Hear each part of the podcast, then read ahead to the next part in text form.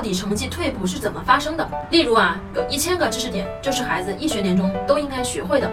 其中呢有八百个孩子会做，有两百个孩子不会做。上次考试啊考了一百二十分，是因为上次考了一百个知识点里面呢，有百分之八十的他都会，百分之二十的他不会。而这次只考了一百分，是因为啊考到了百分之三十他都不会的。他这次没有考好，他应该怎么做呢？我得看看啊，这次考试到底筛选出了我哪些不会的东西，我要赶紧把这个不会的东西变成会的。大多数孩子呢想不明白，他光在意那个分数了，他不知道考得越好进步越慢，考得越差进步越快才对。一张卷子呀有对有错，所有错的地方呢其实都是在向孩子呼喊，说孩子呀，你看过这里，我这里有你不会的东西，但没有一个孩子去看，他们只看重分数。